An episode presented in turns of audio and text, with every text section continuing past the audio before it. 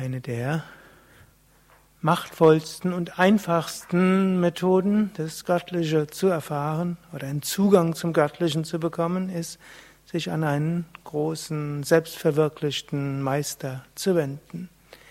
Große Meister wie Swami Shivananda haben das verwirklicht, was in den Schriften steht. Er hat die Erleuchtung erlangt.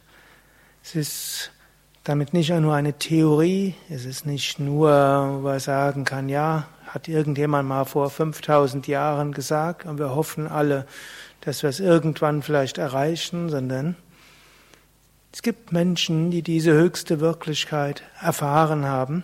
Und Swami Shivananda war einer davon.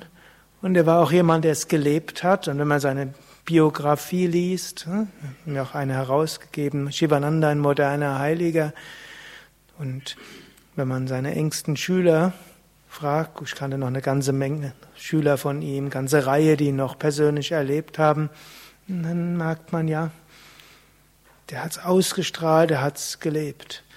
Und Swami Shivananda hat es nicht nur gelebt, sondern er hat es auch gelehrt. Und nachdem er seinen physischen Körper verlassen hatte, ist er auch nicht irgendwo nur verschmolzen mit dem Unendlichen. Wir gehen natürlich davon aus, er hat sein, schon zu Lebzeiten die Gottverwirklichung erreicht, aber er hat auch ein machtvolles Sankalpa ausgesandt, das heißt eine gewisse Gedankenkraft, Lichtkraft. Und wann immer wir uns von ganzem Herzen an Swami Shivananda wenden, dann können wir irgendwo spüren, da ist eine Gegenwart, da ist eine Kraft, da ist eine Lichtenergie. Und man kann zu Anfang der Meditation an den Meister denken, man kann am Morgen an den Meister denken, man kann am Abend daran denken. Zwischendurch, wenn man nicht weiter weiß, kann man daran denken. Wenn man zwischendurch mal Wartezeiten geschenkt bekommt, kann man darum bitten, hm, dass man seine Gegenwart erfährt.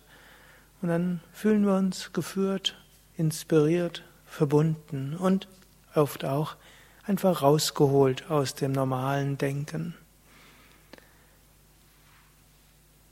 Und wenn wir uns so auf einen Meister wie Swami Shivananda einstellen, stimmen, dann klappt auch vieles andere leichter. Nicht umsonst heißt Dhyana Mulam Guru Murti, Puja Mulam Guru Padam, Mantra Mulam Guru, Vakyam Moksha Mulam Guru Kripa. Die Meditation wird tiefer, wenn man an einen Meister denkt. Gottes Verehrung geht leichter, wenn man sich an den Meister wendet. Befreiung kommt, wenn wir uns an den Meister wenden.